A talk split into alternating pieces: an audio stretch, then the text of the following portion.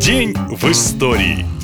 7 августа 1782 года в Санкт-Петербурге на Сенатской площади состоялось открытие одного из самых известных в России памятников – памятника Петру Первому. Его автором был французский скульптор Марис Этьен Фальконе. В народе Железного Петра прозвали просто «Медный всадник» благодаря одноименной поэме Александра Пушкина. В действительности же фигура императора на коне выполнена из бронзы, так что меди в ней нет ни грамма. А вот легенды сказок в истории статуи не меньше, чем у Пушкина. Рассказывали, что царь в месте, где установлена скульптура, прыгал на коне с одного берега Невы на другой. Дважды со словами «все Божье и мое» перепрыгнул удачно. А на третий раз оговорился, сказал «все мое и Божье», тем самым поставив себя выше Бога. И тут же окаменел. Разумеется, сегодня мы знаем, что Петр I не превратился в скульптуру, а умер от пневмонии. Но легенда продолжает жить, и ее с удовольствием рассказывают рассказывают все питерские экскурсоводы.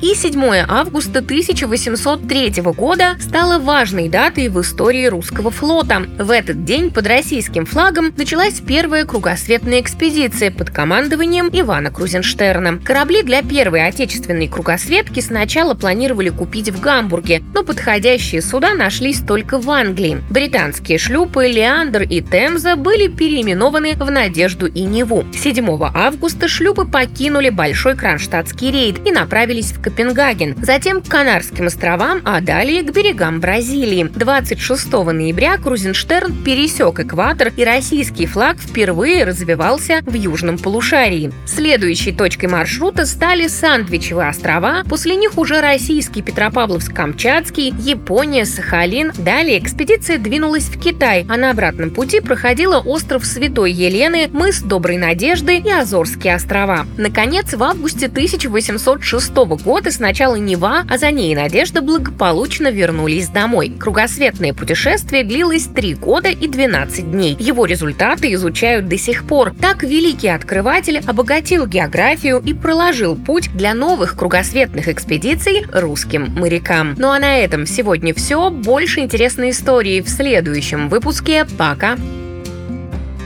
Наша лента. Коротко и ясно.